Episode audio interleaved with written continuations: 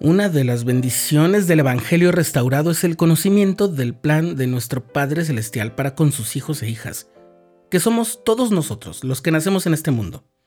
Enterarnos gracias a la revelación moderna y confirmación del Espíritu Santo de que antes de venir a este mundo vivíamos como hijos espirituales junto a Dios, es una gran bendición que nos permite entender nuestro origen y el poder enorme que hemos desarrollado antes de esta aventura terrenal pero el conocimiento sobre lo que ha de ocurrir después de la muerte con cada uno de nosotros es un tesoro de valor incalculable porque derriba la incertidumbre y la especulación y las cambia por un fulgor de esperanza. Hoy vamos a conocer algunos datos interesantes relativos a la resurrección de los muertos, revelados en los últimos días. Estás escuchando el programa diario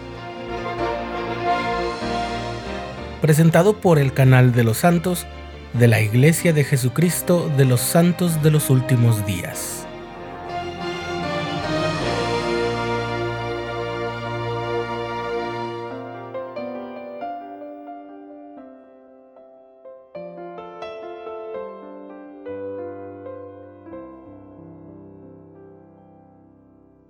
Saber que la muerte es solo una separación temporal de nuestras partes corporal y espiritual, y que gracias a la resurrección de Cristo todos nosotros volveremos a la vida mediante la reunión de nuestros cuerpos con nuestros espíritus, que será un alma inmortal, es una doctrina que el mundo cristiano había perdido en su plenitud y a la que el resto de la humanidad puede acceder como nunca antes. Y aunque la claridad y sencillez de la resurrección es innegable, en una ocasión el profeta José Smith recibió una revelación del Señor en la que aprendió que la resurrección es algo más que un simple acontecimiento puntual. Pudo conocer algunos detalles muy importantes sobre la resurrección y cómo ésta se relacionaba directamente con la obra del Señor en los últimos días, sí, los días próximos a su segundo advenimiento. Se trata de una buena parte de la sección 88 de Doctrina y Convenios a la que José, como vimos en el capítulo anterior, llamó la hoja del olivo del árbol del paraíso. Esa parte habla de la resurrección de los muertos. Lo notable en esta revelación es que el Señor explica que los muertos resucitarán en orden según su rectitud. Los que resuciten primero serán los que habrán de heredar el reino celestial. Dice el pasaje a partir del versículo 95 que se desplegará el velo del cielo como un rollo que se desenvuelve y la faz del Señor será descubierta. Y los santos que se hallen sobre la tierra, que estén vivos, serán vivificados y arrebatados para recibirlo, y los que hayan dormido en sus sepulcros saldrán, porque serán abiertos sus sepulcros, y también ellos serán arrebatados para recibirlo en medio del pilar del cielo. Ellos son de Cristo, las primicias, los que descenderán con él primero, y los que se encuentran en la tierra y en sus sepulcros, que son los primeros en ser arrebatados para recibirlo. Como se puede ver al consultar las referencias que aparecen en esa sección, esas palabras son consistentes con enseñanzas y profecías específicas del apóstol Pablo, y siguen muy de cerca también la forma como está expuesto en el Apocalipsis de Juan, todo en el Nuevo Testamento.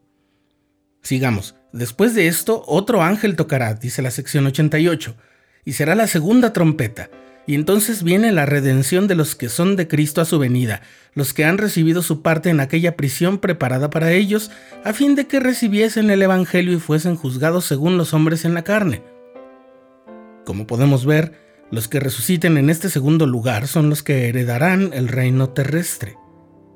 El presidente Joseph Fielding Smith dijo que esto todavía puede considerarse parte de la primera resurrección, y aquí están, por ejemplo, quienes aún no sean miembros de la iglesia verdadera, pero que hayan llevado una vida honorable, así como los que murieron sin ley. Y además sonará otra trompeta, dice la sección 88, que es la tercera trompeta, y entonces vienen los espíritus de los hombres que han de ser juzgados y que se hallan bajo condenación. Y estos son el resto de los muertos, y no vuelven a vivir sino hasta que pasen los mil años, ni volverán a vivir hasta el fin de la tierra. Así es, estos son los que van a heredar el reino celestial y resucitarán al final del milenio. El presidente Joseph Fielding Smith explicó que ellos pasarán esos mil años pagando el precio de su pecado hasta que al final hayan quedado satisfechas las demandas de la justicia. Solo entonces podrán resucitar, pero lo harán tras todo ese tormento y angustia que les ayudarán a limpiarse para obtener la inmortalidad y una herencia en un reino de gloria que será celestial. Una vez que todos hayamos resucitado, estaremos listos para comparecer ante Dios. Los detalles se dan a partir del versículo 103. Otra trompeta sonará, la quinta trompeta, y el quinto ángel que vuela por en medio del cielo y entrega el Evangelio eterno a todas las naciones, tribus, lenguas y pueblos, diciendo a todo pueblo, tanto en el cielo como en la tierra y debajo de la tierra, porque todo oído lo oirá, y toda lengua se doblará y toda lengua confesará al escuchar el sonido de la trompeta que dice, Temed a Dios y dad gloria al que se sienta sobre el trono para siempre jamás, porque la hora de su juicio ha llegado. Y además otro ángel, que es el sexto ángel, tocará su trompeta diciendo, ha caído la que hizo que todas las naciones bebieran del vino de la ira de su fornicación. Ha caído, ha caído. La resurrección es uno de los más grandiosos dones que recibimos de Cristo y ya desde la antigüedad los profetas testificaron de su verdad. La revelación moderna confirma casi dos mil años después de sus testimonios sobre el papel de la resurrección de todos los hijos e hijas de Dios que hayan pasado por esta vida terrenal en el plan de nuestro Padre Celestial, y nos aclara que cuando ocurra, estaremos listos para heredar un reino de gloria, como aprendió el profeta Abraham que se había dicho en el concilio en los cielos. Quienes conserven su segundo estado recibirán una corona de gloria para siempre jamás. Y otro ángel más, que es el séptimo ángel, tocará su trompeta diciendo, Consumado es, consumado es. El Cordero de Dios ha vencido.